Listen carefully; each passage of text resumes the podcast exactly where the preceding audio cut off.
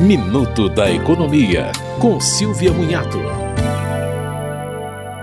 A Agência Nacional de Telecomunicações recomendou às operadoras de telecomunicações que realizem um conjunto de medidas para inibir o uso irregular do prefixo 0800. A ideia é suspender imediatamente o número quando houver indícios de uso para fraudes. Se o assinante prestar esclarecimentos insuficientes, o bloqueio da numeração será definitivo.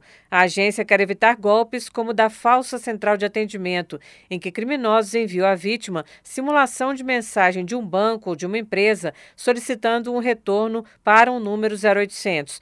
A Anatel recomenda ao consumidor que, antes de ligar ou retornar a chamada, consulte os sites Qual Empresa Me Ligou e Consulta Número, criados por iniciativa da Anatel e das empresas de telecomunicações. Você ouviu Minuto da Economia, com Silvia Munhato.